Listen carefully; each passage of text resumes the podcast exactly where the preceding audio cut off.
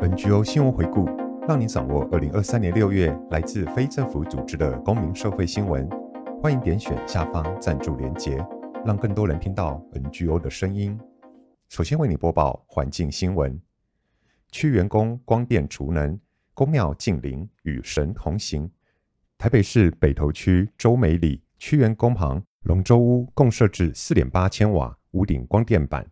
搭配十五千瓦储能系统。于六月五日十二时至九日十二时，实测发电量达九十六度。经厂商评估，区员工及文化馆创能、储能、节能设置成本约为该宫庙两年半的电费支出。另外，透过绿能发电，相当每年可减少二十四公吨二氧化碳排放。未来将增加设置规模达八千瓦，并透过智慧化供电系统。使区员工用电达到自发自用自足。台北市今年推出住宅社区创能、储能及节能补助计划，鼓励社区或住宅自设光电等再生能源。社区每案最高可获得六百万元补助，住宅每案最高一百万元，最多补助建设总经费百分之四十九。台北市辖内房屋所有权人或社区管委会都可申请。申请期间自即日起至八月三十一日或经费用完为止，欢迎民众踊跃申请。民间首座集资鲸豚与海龟救伤站预定今年启用。目前全台湾有五座鲸豚与海龟救伤站，九十个收容池的量能，其中七层收容池集中于澎湖水事所，本岛则有八层位于屏东海生馆。今年北部主要救伤机构。台湾海洋大学海洋生态暨保育研究室宣布不收受伤海龟后，中华鲸豚协会宣布于新北市树林成立北台湾第一个鲸豚与海龟救伤站，名称为海洋生物保育暨教育中心，最多可收容八只生病海龟，希望透过动物救伤，提供民众认识海洋的管道。北台湾每年平均二十二只活体海龟搁浅。至少十三只需要医疗协助。由于经费需求庞大，对非营利组织是沉重负担。中华鲸豚协会发起三阶段抢救海洋保育类动物集资计划，先设置空间，再改善医疗资源，最后则是推广海洋教育。若民众遇到搁浅的海龟，可以拨打海巡署紧急报案专线一一八进行通报，或通知所在县市的海洋保育主管单位。并尽可能提供详细地点、时间及叙述动物状况，同时拍下搁浅海龟多角度照片，提供给海巡。守护台北赤蛙，富邦职工维护阿里棒生态农场湿地。春夏之交即将进入二级保育类台北赤蛙的繁殖期。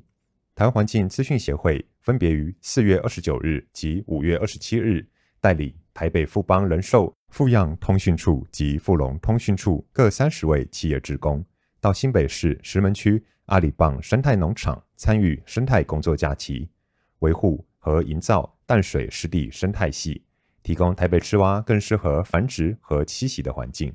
此次工作假期包含两大项目：疏伐水岸与步道边的矮灌丛，扩大森林边界与小型昆虫的活动区域。使重点保护的蛙类有足够的食物来源，以及穿着青蛙装下到水塘内，移除外来种浮水蕨类植物人燕槐叶萍和生长过于茂盛的莲花，增加水塘的日照，创造更适合蝌蚪生存的栖地。台湾年耗六十亿保特瓶，奉茶团队推行 RF 一百，号召企业喝水零废弃物。六月十六日是世界无包装日，奉茶行动团队发起 RF 一百喝水零废弃计划，邀请台湾一百家公部门、组织、企业签署承诺，在二零三零年之前达到所有活动不再使用、提供、购买任何瓶装水。目前已有多家企业及机构响应，烟波大饭店、宜运医疗等更表明早已实施喝水零废。台湾每年消耗六十亿只宝特瓶，其中十亿支来自瓶装水。奉茶行动团队在二零二零年三月推出奉茶 APP，让民众透过喝水地图轻松找到在地附近的奉茶点。，APP 累计二十三万使用者，奉茶点达一万三千处，约减少一百四十二万罐瓶装水。新北有机商店裸卖遭处罚，有机农业促进法不符绿色餐饮需求。无包装商店成为新兴环保潮流，但若以无包装贩售有机农产品，就有可能涉及违法。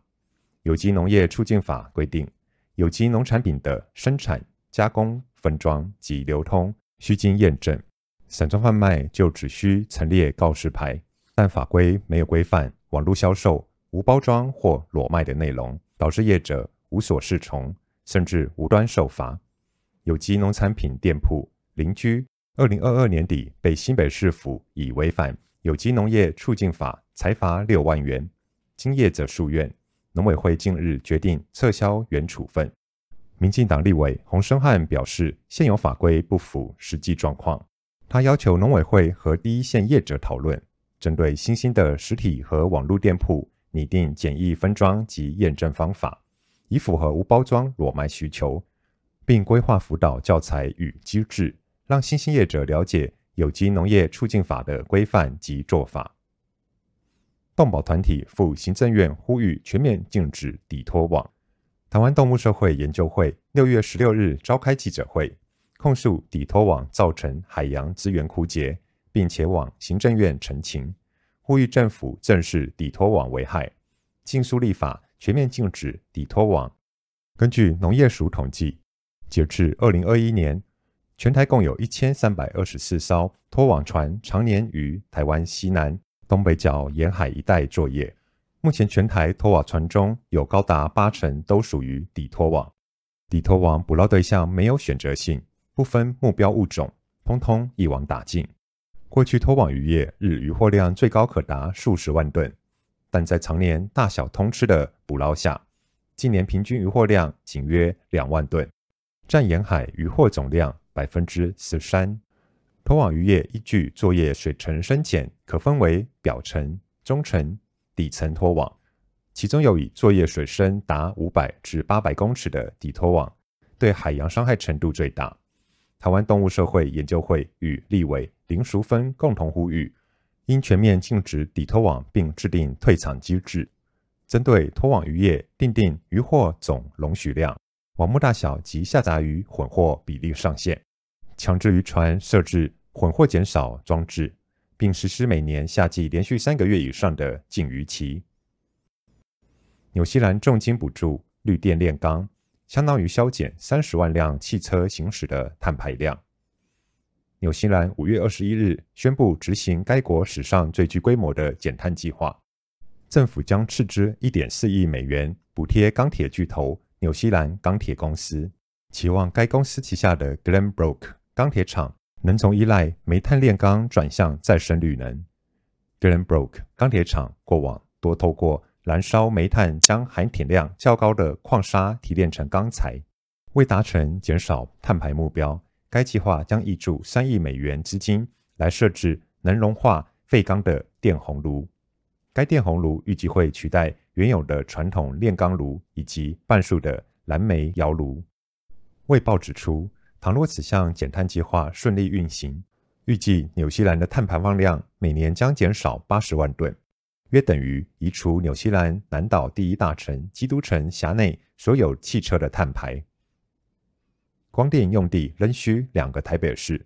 学界联署反对强推农地种电。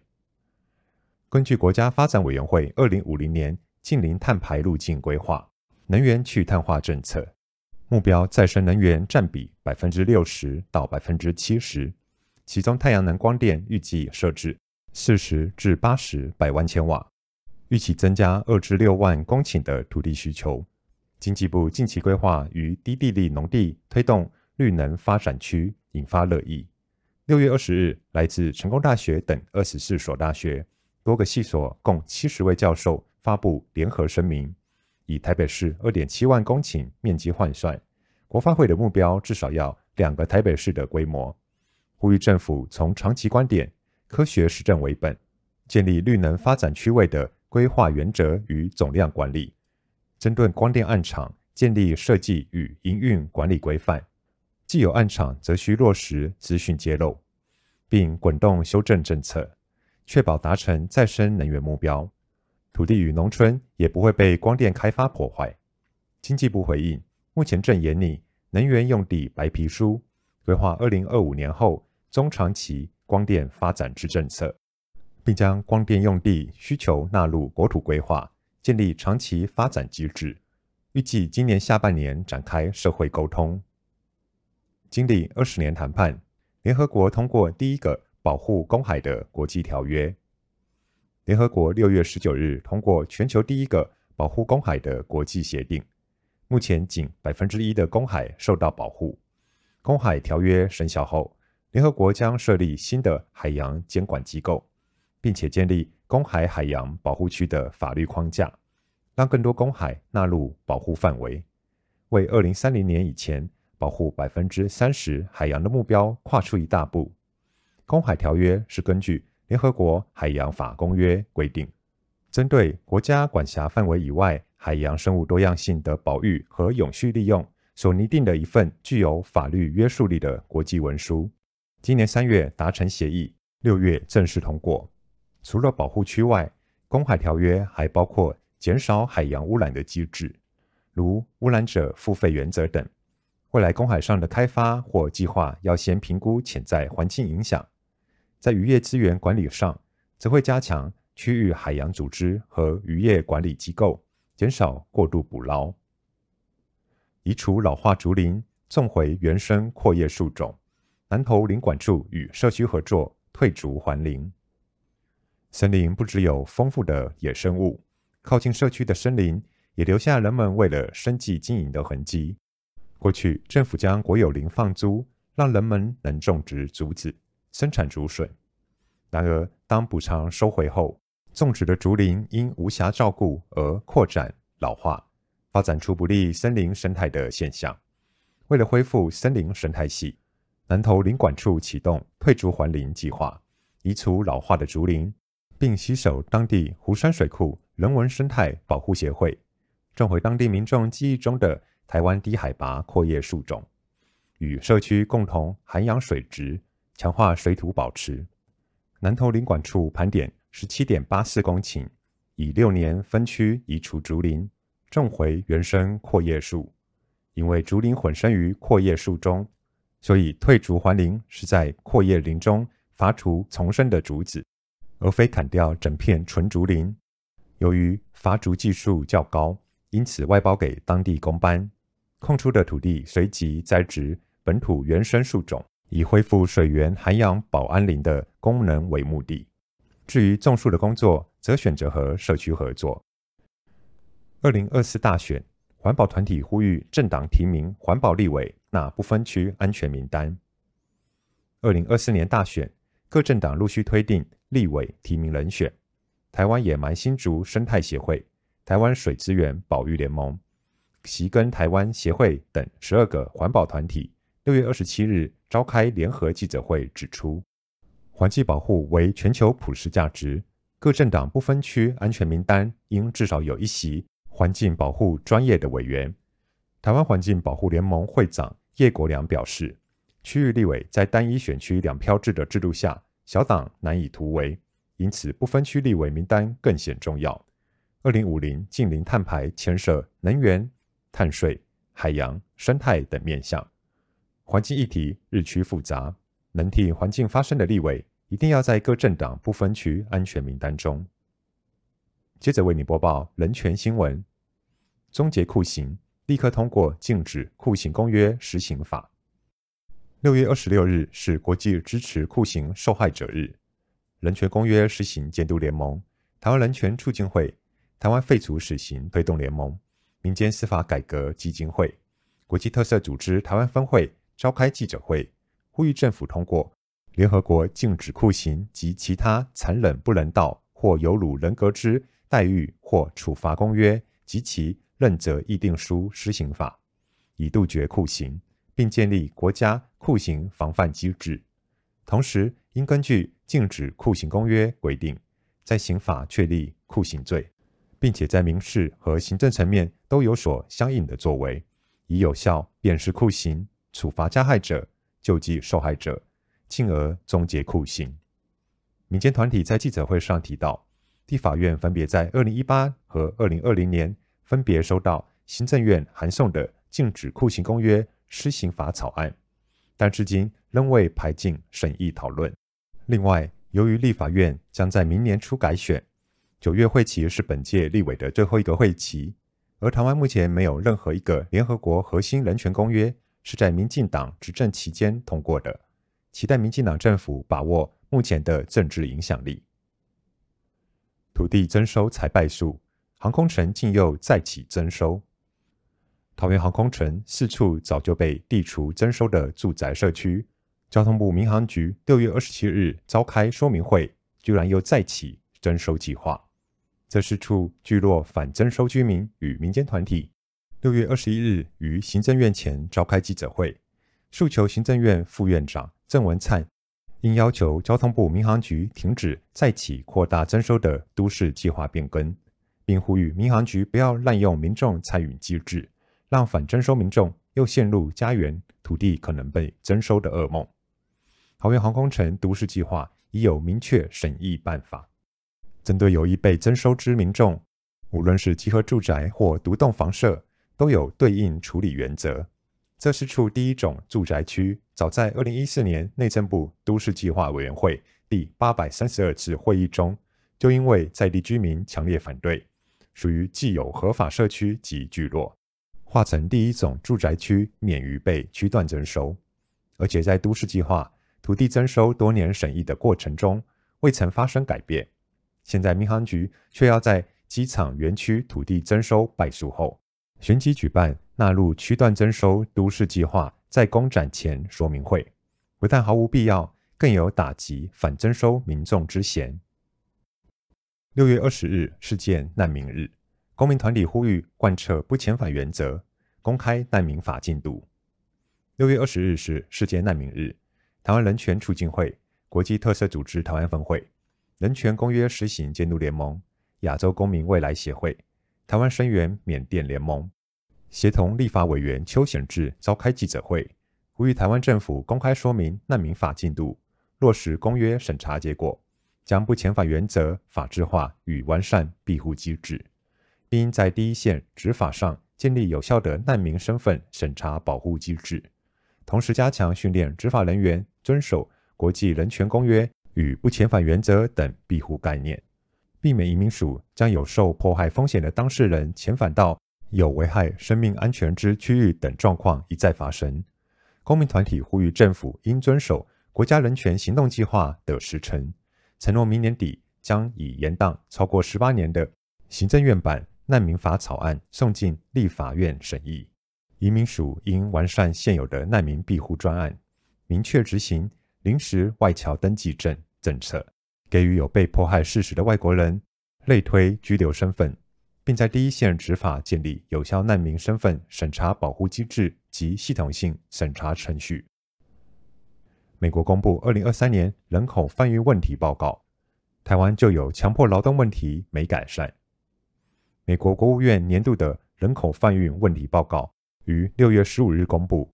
尽管台湾被评比为第一级，美国政府却再度明确指出，政府机关调查能力及规定不足，持续对台湾籍。远洋船队劳力剥削的鉴别、调查及起诉工作形成阻碍。此外，美国政府去年第二度将台湾远洋渔获列入童工及强迫劳动制品清单。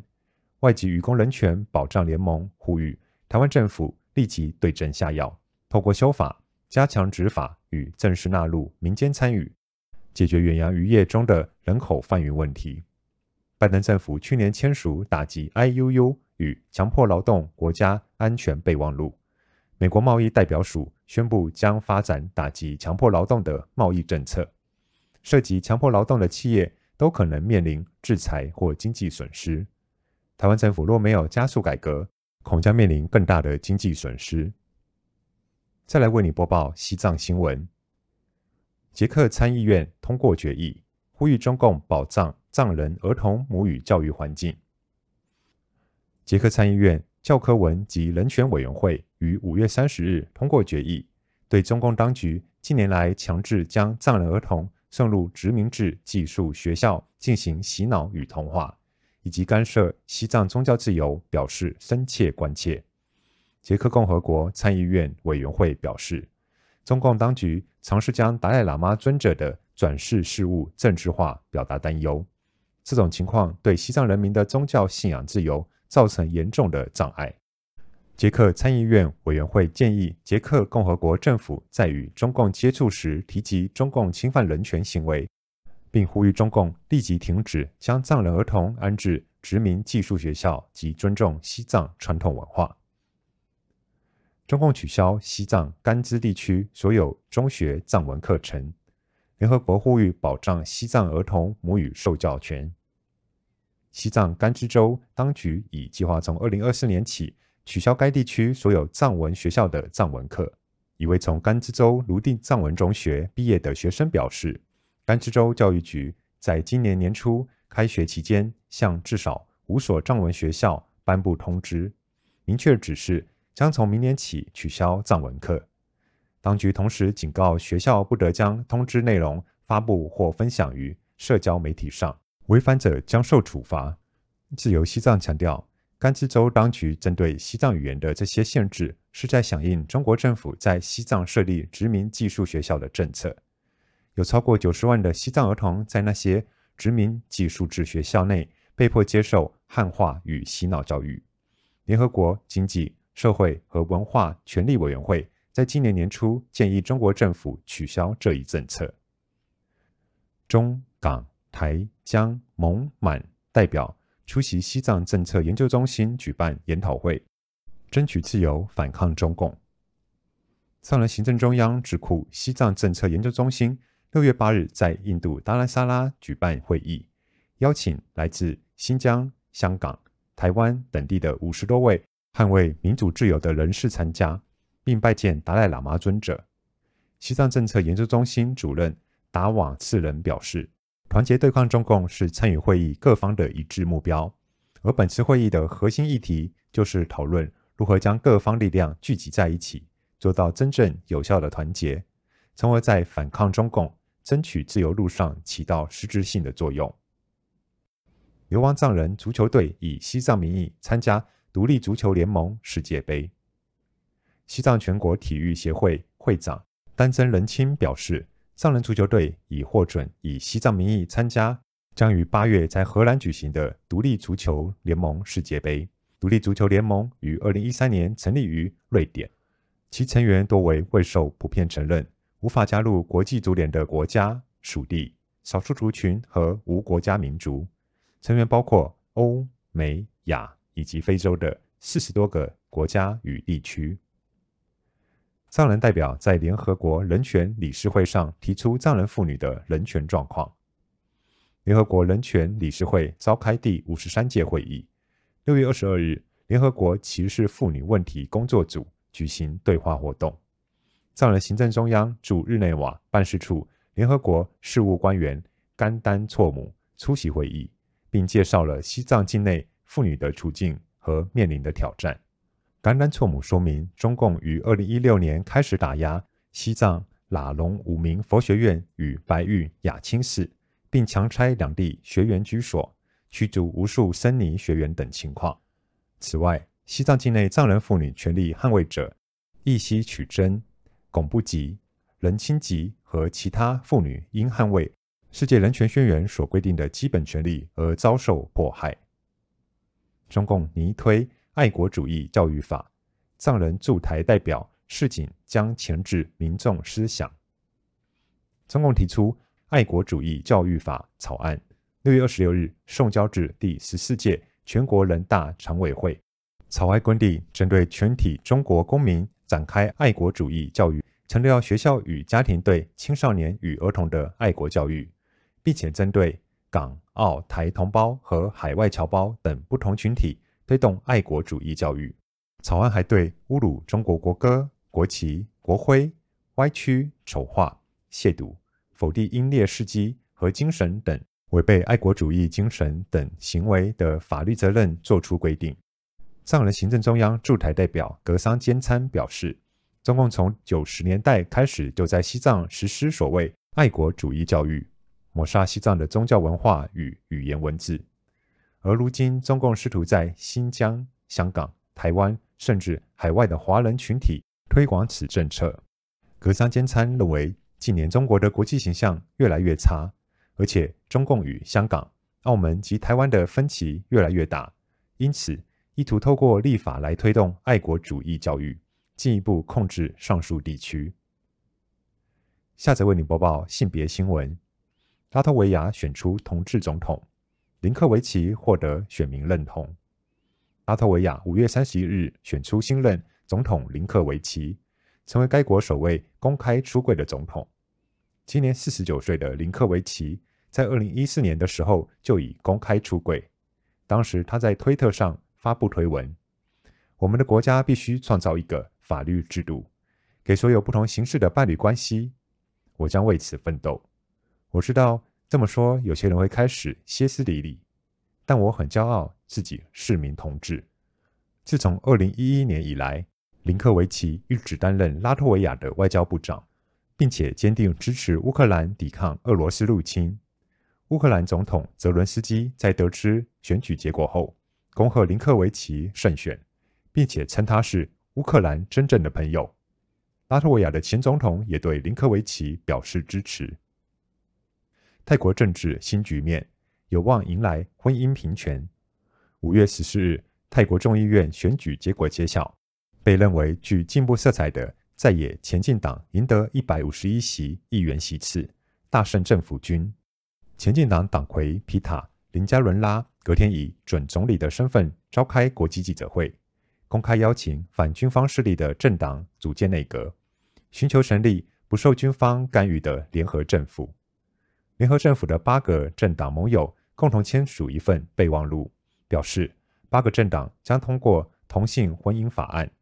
然而，该法案不会强迫那些认同同性婚姻违背他们宗教信仰的人履行。平塔先前在受访时表示，经济并非唯一重要事项，提升公民的尊严与自由同等重要。除了婚姻平权法，前进党也将性别认同承认法。列为优先推动的法案之一，但是根据泰国宪法规定，泰国总理应由参议院共同选出，而参议员两百五十席均由军方委任，因此皮塔能否顺利取得优势出任总理仍有变数。但若皮塔成功出任，那么泰国的婚姻平权运动或许将迎来新转机。以上新闻由台湾环境资讯协会、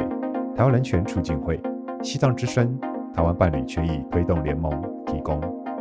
NGO 先回顾由生声文化制作，感谢您的收听，下个月见。